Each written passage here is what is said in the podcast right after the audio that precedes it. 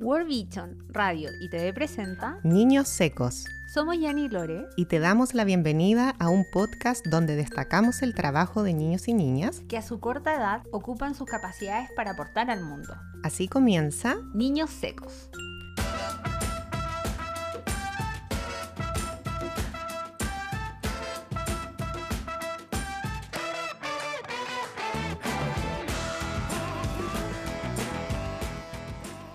Hola amigas y amigos, muy buenos días. Soy Yani y estoy junto a Lore en un nuevo capítulo de este podcast titulado Niños Secos. Así es, Yani, un podcast donde cada episodio entrevistamos a una niña, niño o adolescente que destaque en algún ámbito importante. Y cuéntame, hoy día quién tenemos de invitado? El invitado de hoy es Diego López, también conocido como Chico Maker tiene 16 años y es desarrollador de tecnologías y creador de contenido sobre ciencias y tecnología. Desde muy pequeño Diego se ha dedicado a reutilizar materiales para crear novedosos inventos. Uno de sus experimentos fue Cube in Space, que significó enviar unos cristales de cuarzo al espacio en un cohete de la NASA. Además, a través de sus redes sociales busca resolver problemáticas, ayudar a la comunidad y promover la conciencia del reciclaje y del cambio climático. Ah, no, me mataste con el currículum, oye, tremendo invitado que tenemos hoy día, así que no, por favor, empecemos a, llamarlo, sí, para conocerlo y, y, que nos cuente más sobre Chico Maker, que parece que le gusta que le digan antes que Diego. Diego, ¿estás por ahí?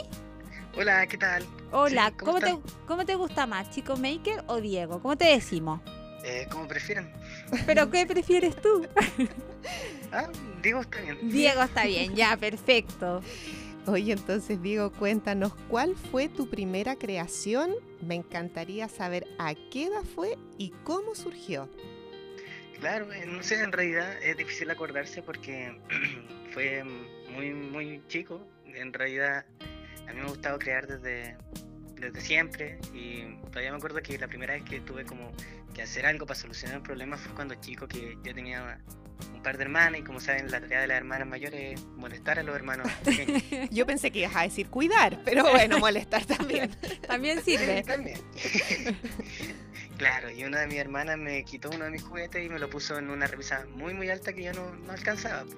Entonces tomé como unas piezas de plástico que tenía y la ensamblé para hacer como como, como una garra, algo así, para alcanzarlo y fue como, oh, puedo armar cosas para solucionar problemas. Oye, ¿y qué material usaste para armar esta como garra? Y, más o menos un, aproximado, ¿qué habrás tenido? ¿Qué edad habrás tenido en esa época? ¿Tres años? ¿Cinco años? Claro, como unos cinco años, cuatro habrá sido. ¿Y qué material ocupaste para, para realizar esa, esa como garrita? Eran como unas piezas de plástico que tenía entre mis juguetes, eran como una como piezas de Lego, como algo así. Claro, algo más o menos así, sí, algo así que se ensamblaban. Oye, o sea, desde súper chico te diste cuenta que tenía esto, este es como el eh, don, este don eh, de crear cosas. Y cuéntame cómo fuiste tomando esta, esta creatividad eh, con lo de, con la sustentabilidad, con la física, con la química, cómo se mezclan todos estos elementos en lo que tú estás haciendo hoy día. Bueno, en realidad con el tema de la sustentabilidad yo creo que partió más que nada porque nunca tenía dinero para comprar cosas y tenía que buscar en la basura o entre cosas que la gente ya no quería. Y después también se convirtió como en, o quizás es mejor para no tener que comprar más y no gastar más y aprovechar lo que ya está. Pero tienes algún lugar así especial donde te, te, gusta aprender, no sé, tutoriales en YouTube, libros, eh, algún mentor, mentora, algún referente, no sé, algo que nos puedas contar, eh, ¿dónde aprendiste todas estas cosas? Claro, en realidad he conocido mucha gente a lo largo ya de hace varios años que me han ayudado a aprender un montón de cosas que en realidad sigo aprendiendo a día de hoy. Pero también los tutoriales de YouTube son una muy buena herramienta que cualquiera puede usar para aprender hoy día casi cualquier tema y que en realidad también es gratis, entonces es una muy buena herramienta creo yo. Oye, y, cuéntame un poquito de tu proceso creativo. ¿ah? Ya, ahora me has contado un poco de cómo llegaste a, empezar a crear cosas, a buscar, eh, pero ¿qué ha sido lo, más inspirador para ti en este proceso creativo?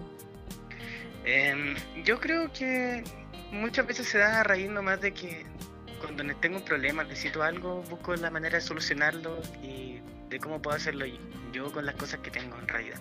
Y de ahí de a poco me voy adaptando y si no sé algo, lo busco en internet o busco algún tutorial que explique cómo, cómo hacer algo que me pueda servir para solucionar el problema. Oye, ya que nos mencionaste que, que buscabas elementos en la basura, ¿cierto? Por este tema de la sustentabilidad. ¿Cómo es ese proceso de, ir a mirar la basura y terminar finalmente experimentando enviando cristales de cuarzo al espacio? O sea, cuéntame cómo pasamos de ir a inspeccionar la basura con eso, por favor, quiero saber. Bueno, en realidad es un proceso muy, muy largo y que yo solamente caminaba ahí cerca de mi casa o en distintos trayectos, por ahí encontraba nomás tirado en la calle algo que a mí me llamaba la atención, no sé, algún aparato electrónico que está ya viejo, roto, y de ahí eh, simplemente lo guardaba en la mochila nomás y después en la casa ya lo desarmaba o lo desarmaba ahí mismo y tomaba algo que decía, oh, esto quizás me puede servir después. O con, así con distintos elementos. En realidad aprendiendo y después de, de muchas experiencias, muchos proyectos y muchos trabajos después se, se llega finalmente como a una de esas oportunidades donde uno tiene una idea y decide llevar a cabo un proyecto para completar algo así, pero uno en realidad nunca se imagina que va a llegar a ese punto. Como dónde va a terminar en el fondo, sabes dónde comienza, pero no sabes hasta dónde más va a terminar ese proceso creativo. Exactamente. Oye, cuéntame, Diego, ¿y en qué estás trabajando actualmente? ¿Cuáles son, o si tienes alguna idea de proyecto que ya te, te estén motivando a aprender nuevas cosas, a experimentar o inventar? Claro, hoy en día yo trabajo en Ideo Maker como diseñador junior. Ahí hago muchas muchas funciones en realidad y soy como multipropósito. y también trabajo en producción audiovisual en otra empresa que se llama FacMac, que se dedican a reparación de cables de la marca Apple de una manera sustentable utilizando fabricación digital con impresión 3D, materiales sustentables. Y también estoy trabajando como director también audiovisual de otra empresa más de, que se llama Metro 21, que son unos artistas que hacen unos trabajos geniales y ahí yo lo ayudo como en la producción de los videos y dirección en realidad para que tome un tono mucho más llamativo para redes sociales y todo eso. Oye, pero te pasaste y con 16 años, impresionante. 18. Ah, 18. Ah, lo que pasa es que aquí nos dijeron 16, nos soplaron 16. Ah, 18, pero está, ¿estás terminando el colegio? Yo ya salí el, a finales del año pasado. Ahora estoy terminando el primer año de diseño industrial en la Universidad de Chile. Ah, o sea, tremendo futuro que tenemos ahí. Oye, ¿y qué, em, cómo te proyectas eh, seguir desarrollando todas estas habilidades? Algo me has contado, pero como en diseño, con temas sustentables, ¿cuál es tu idea? Claro, a mí me gustaría en realidad ahora eh, aprender mucho, sacar mi título. Eh, bueno, tengo un diplomado ya en diseño bioorgánico, manufactura biomédica, pero que me gustaría también sacar la carrera de diseño, aprender más, eh, hacer más cursos y después trabajar en desarrollo tecnológico, prototipado. Hay muchas cosas, muchos temas que me gustaría abordar y trabajar y por eso también me gustó el estudiar diseño, meterme, porque tengo muchos amigos, muchos amigos diseñadores industriales y noté que era una profesión muy versátil y que era básicamente lo que yo quería hacer, encontrar soluciones a problemas que tiene la gente o que tiene el planeta y buscar una manera de solucionarlo. Oye, ¿qué le podrías decir a otros niños, niñas y adolescentes que tienen inquietudes como las tuyas, ya sea en las mismas áreas tuyas o en otras áreas? ¿Qué mensaje les podrías transmitir para motivarlos finalmente a que hagan lo, que ellos quieren, lo que a ellos les llama la atención? Prueben hartas cosas, prueben de todo, aprendan de todo. Hoy día se puede aprender básicamente lo que sea gratis en internet. hay un montón de páginas o un montón de videos que te explican cómo hacer casi cualquier cosa. Y es una herramienta muy útil. Entonces, probar muchas cosas para encontrar de repente lo que a uno le gusta o de repente buscando en internet después uno empieza a aprender cosas, después conoce a otras personas que también le gusta eso, después va a tal lado y surgen muchas oportunidades de esa manera.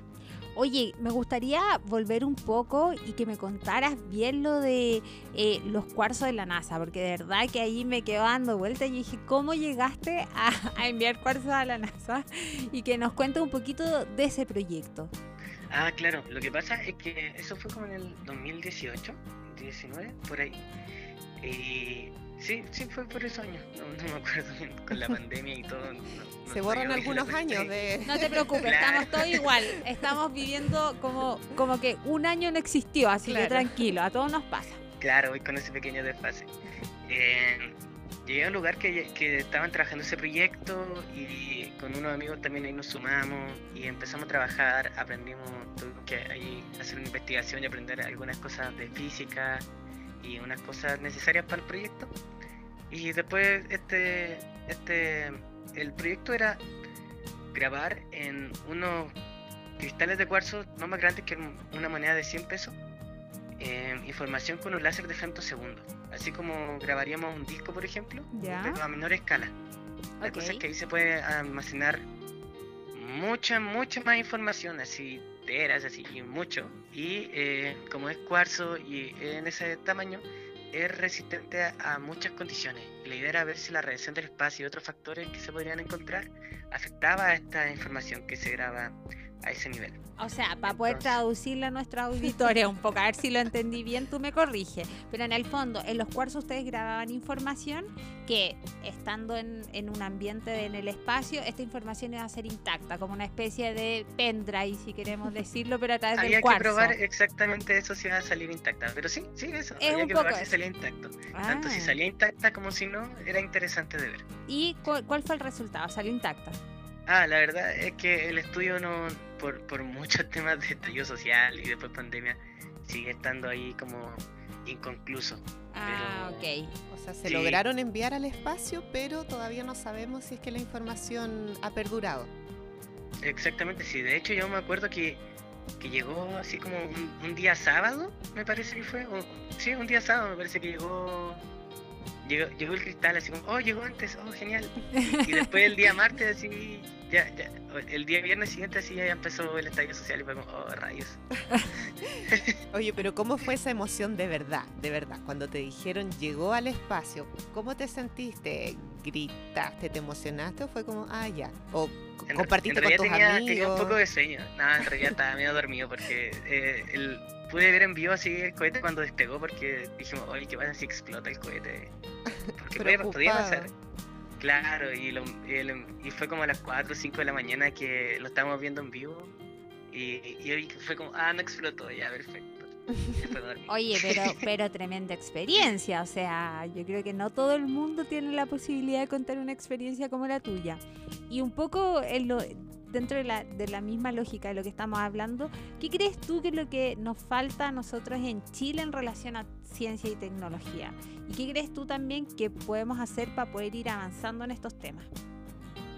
Mm, es una pregunta igual muy interesante porque, bueno, hay muchas cosas que se pueden hacer, pero más que nada incentivar en realidad o visibilizar también lo que se puede hacer o los proyectos que se hacen actualmente porque muchas veces pasan desapercibidos y ni siquiera llega a ser como una opción que la gente llegue a considerar o en realidad es muy poca, son muy pocas las personas jóvenes, niños, niñas que les gustan esos temas de robótica, de electrónica porque no se incentivan o no se motivan desde pequeños, entonces eh, pasan desapercibidos hasta ya muchos, muchos años después. Así fue como eso, eso yo creo, incentivar más, motivar más.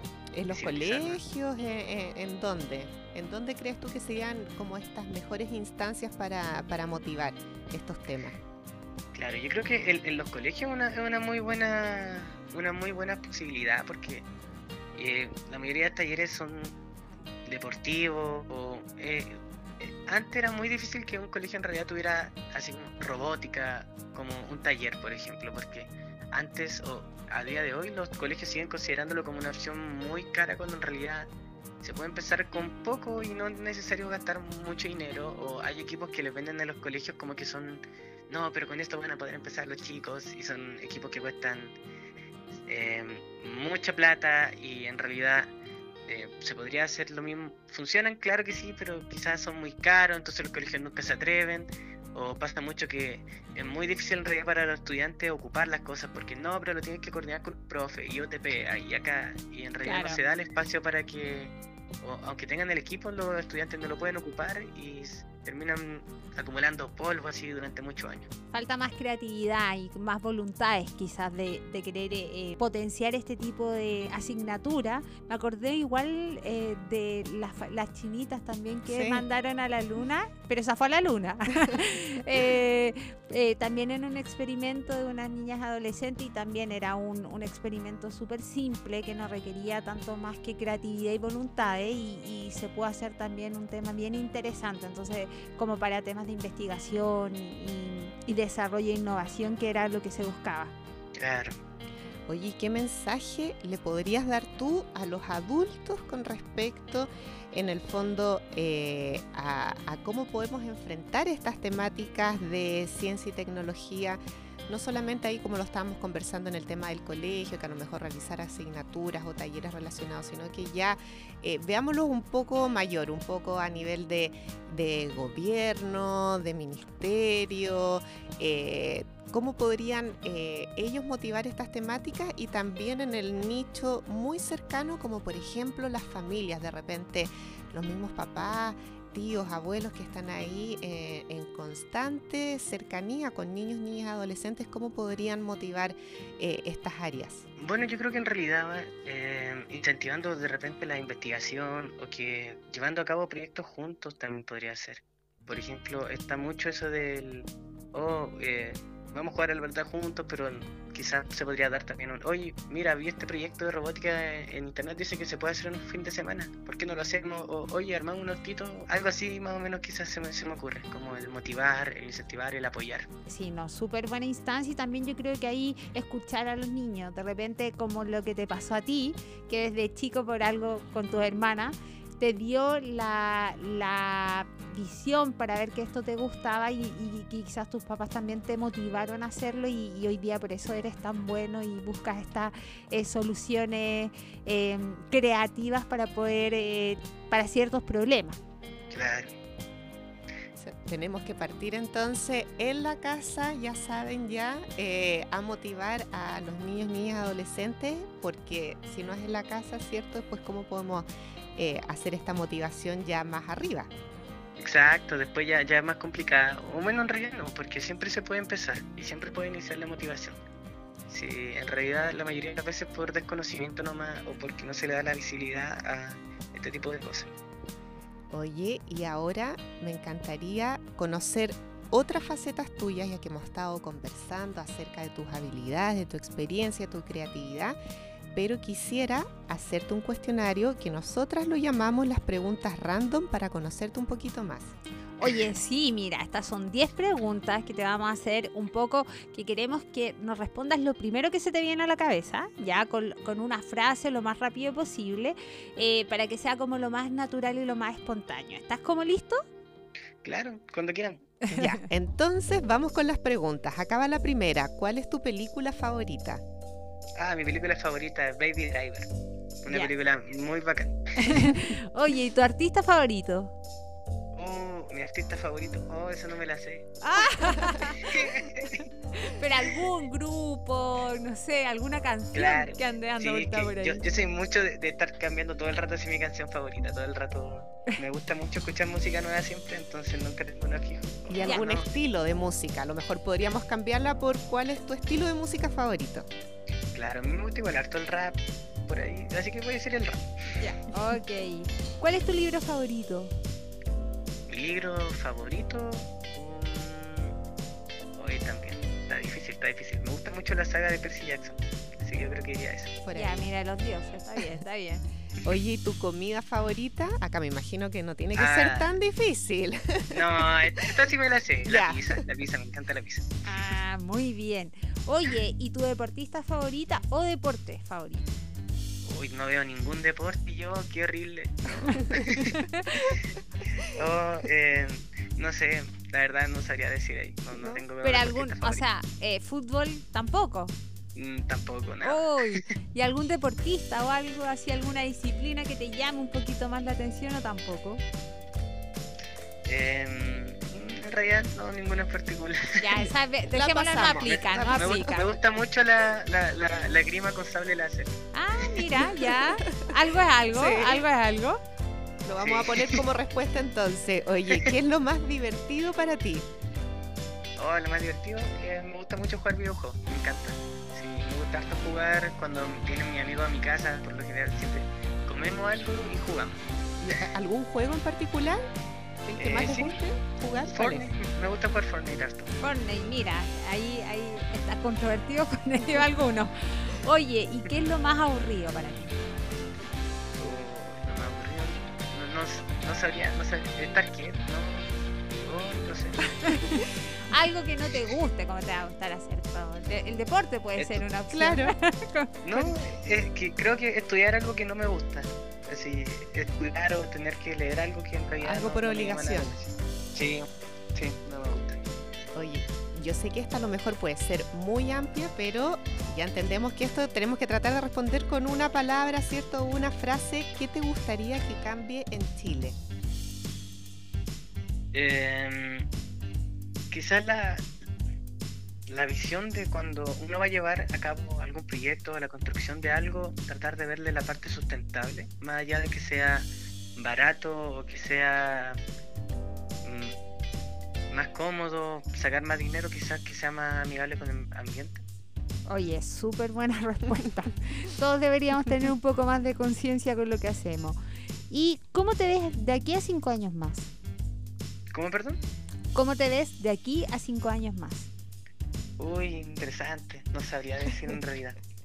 Titulado, con una empresa, con un microemprendimiento, solo acompañado, no sé, está diversa la respuesta. Viajando, dando charlas. En realidad, eh, creo que haciendo lo que me gusta o siendo feliz con lo que haga. Mm, no, no sabría especificar más que eso en realidad. Haciendo feliz me encanta esa respuesta, preciosa. Siendo feliz, muy bien. Oye, y esta es para cerrar estas preguntas random, así que acá va, para nosotros es la más importante, así que atento, atento. Ya. ¿Te gustó la entrevista? Sí, sí me gustó, estuvo entretenido. Ah, qué bien. Oye, nosotros también lo disfrutamos mucho. Eh, es interesante hablar con, con, personas como tú, Diego, que tienen esta conciencia de todo lo que hacen puede afectar incluso al planeta, así que yo creo que ahí tienes un un gran valor. Gracias por la conversación. Eh, de verdad que se nos pasó volando, a mí se me pasó volando el tiempo. Oh, sí, cierto. Oye, ¿te sentiste cómodo? Sí, sí, muchas gracias por todo, gracias por invitarme y por considerarme también para esta entrevista. Sí, pero por supuesto, si eres un niño seco, Exacto. tal cual como nuestro, nuestro podcast. Oye, sí, mira, solo decirte que, que invitar también a la gente que eh, pueda compartir nuestros episodios, que lo puedan escuchar. En especial estén atentos a las redes sociales de World Vision y también que no olviden seguirnos en World Vision Chile para Instagram y Twitter y World Vision Chile Facebook. Así que Napo, un gran abrazo y muchas gracias por esta conversación. Muchas gracias a ustedes, nos vemos. Nos vemos. chao. chao.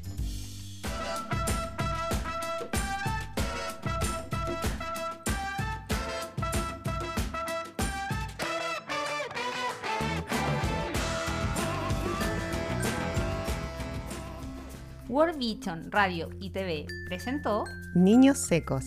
Somos Yani Lore y te damos las gracias por haber compartido con nosotras el trabajo de niños y niñas que en su corta edad ocupan su capacidad para aportar al mundo. Así termina Niños Secos.